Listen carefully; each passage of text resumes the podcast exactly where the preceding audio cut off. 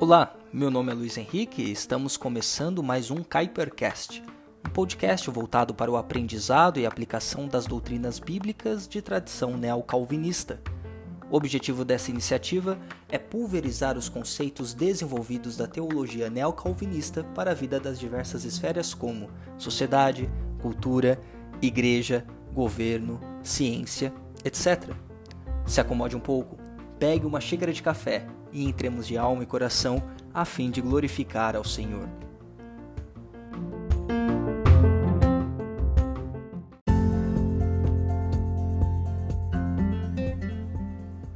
A Igreja Evangélica Ocidental desenvolveu nas últimas décadas uma bolha própria de atuação.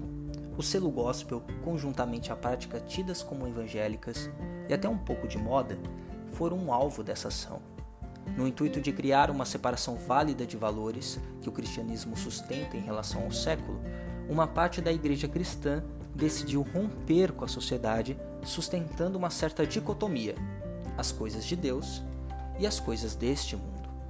O problema certamente se agrava quando percebemos coisas boas do lado de fora dessa bolha, como trabalho, arte, moda, gastronomia, literatura, jogos de videogames e um simples banho de sol na praia. Existem duas saídas para esse dilema rotineiro caso você queira sustentar a ideia de dicotomia.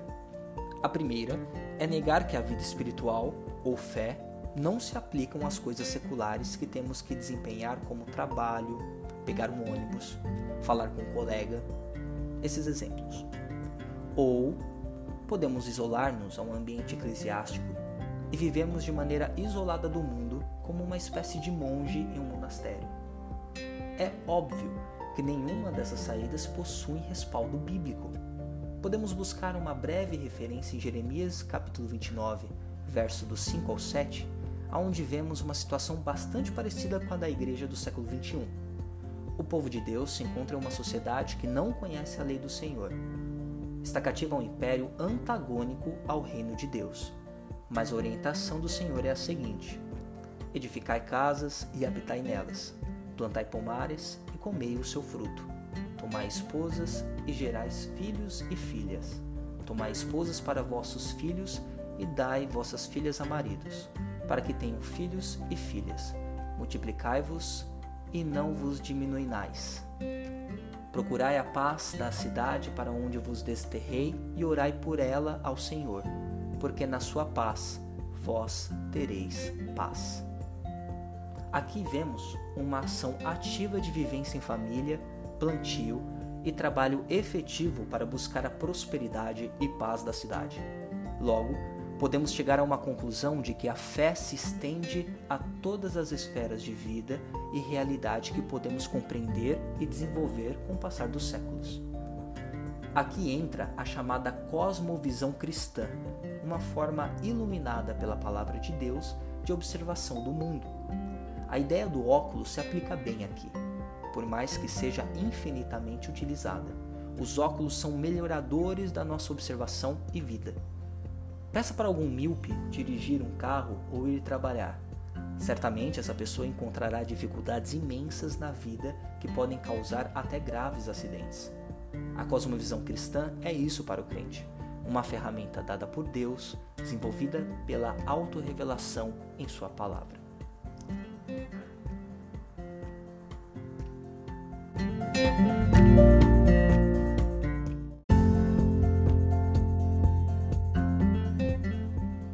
Mas além de ser uma ferramenta para a nossa vida, o estudo da cosmovisão é de suma importância para propagar nossa fé e sustentar a relevância da Igreja em nossos tempos. No Ocidente, após marcos de revoluções históricas, a Igreja sofre não apenas ataques, mas sofre com a falta de uma própria identidade constituída por Deus, a ponto de ser apática ou agressiva em sua postura para com a sociedade. Tudo isso porque no século XIX, os pressupostos cristãos que faziam parte de um consciente coletivo começaram a ruir devido à quantidade de outras cosmovisões emergentes instituídas pela emancipação do homem em relação a Deus.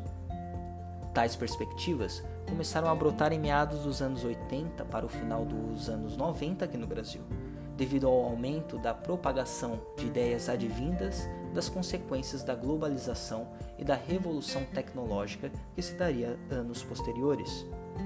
Faça um teste. Aborde pessoas de sua convivência com a faixa etária entre 40 e 60 anos com perguntas relacionadas a casamento homoafetivo, divórcio e trabalho. Você perceberá que as respostas tendem a ser equivalentes em ideias e pressupostos. Agora, aponte essa pesquisa para pessoas de faixas etárias inferiores como de 20 a 30 anos. Você observará que existirá um abismo presuposicional em relação a outras gerações, e dependendo do seu núcleo de convivência, as pessoas poderão divergir de maneira abrupta entre elas mesmas. Tudo isso porque não estamos falando mais dos mesmos pressupostos, da mesma moral ou da mesma interpretação de verdade. Não estamos mais falando do mesmo princípio de igualdade, mas estamos falando de pressupostos e interpretações de realidades diferentes com a emergência do modernismo e pós-modernismo. Vale a ressalva que tais cosmovisões não, não devem ser vistas de maneiras demoníacas. Tudo isso porque é por causa dessas estruturas de pensamentos que o cristianismo mostra-se atemporal. Observemos então esses campos de atuação como um palco criado para a própria providência divina, para glorificarmos o nome do Senhor, mostrando a beleza, o resplendor e a verdade que a Igreja transmite com o passar dos séculos.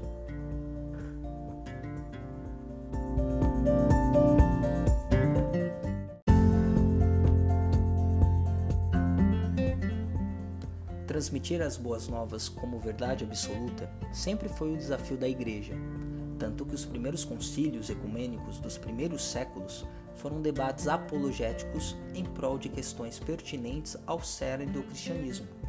Resta a nós, como povo de Deus, responder às perguntas que estão sendo feitas e, para isso, é necessária uma dose colossal de prudência e humildade em ouvir os dilemas atuais. Gostaria de fornecer o cerne das questões nessa época que se resumem em quem somos nós?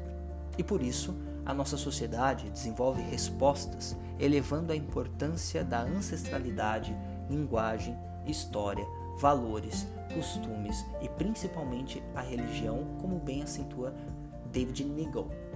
A questão central nessa guerra de visões é a cultura, a raiz dos desenvolvimentos. E não há como o cristão partir para as batalhas e anúncio do Evangelho hoje sem conhecer, no mínimo, as visões proeminentes em nosso mundo, em nosso século, em nossa época. Aqui vale a importância de se estudar a cosmovisão. A cosmovisão é uma ferramenta também para o evangelismo.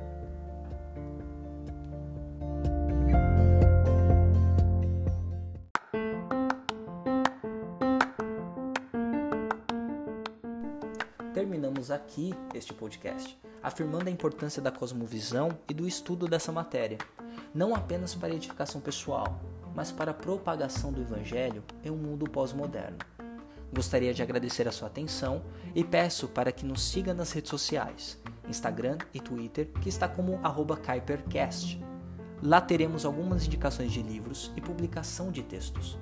Compartilhe esse podcast com um amigo também e que Deus te abençoe e até a próxima.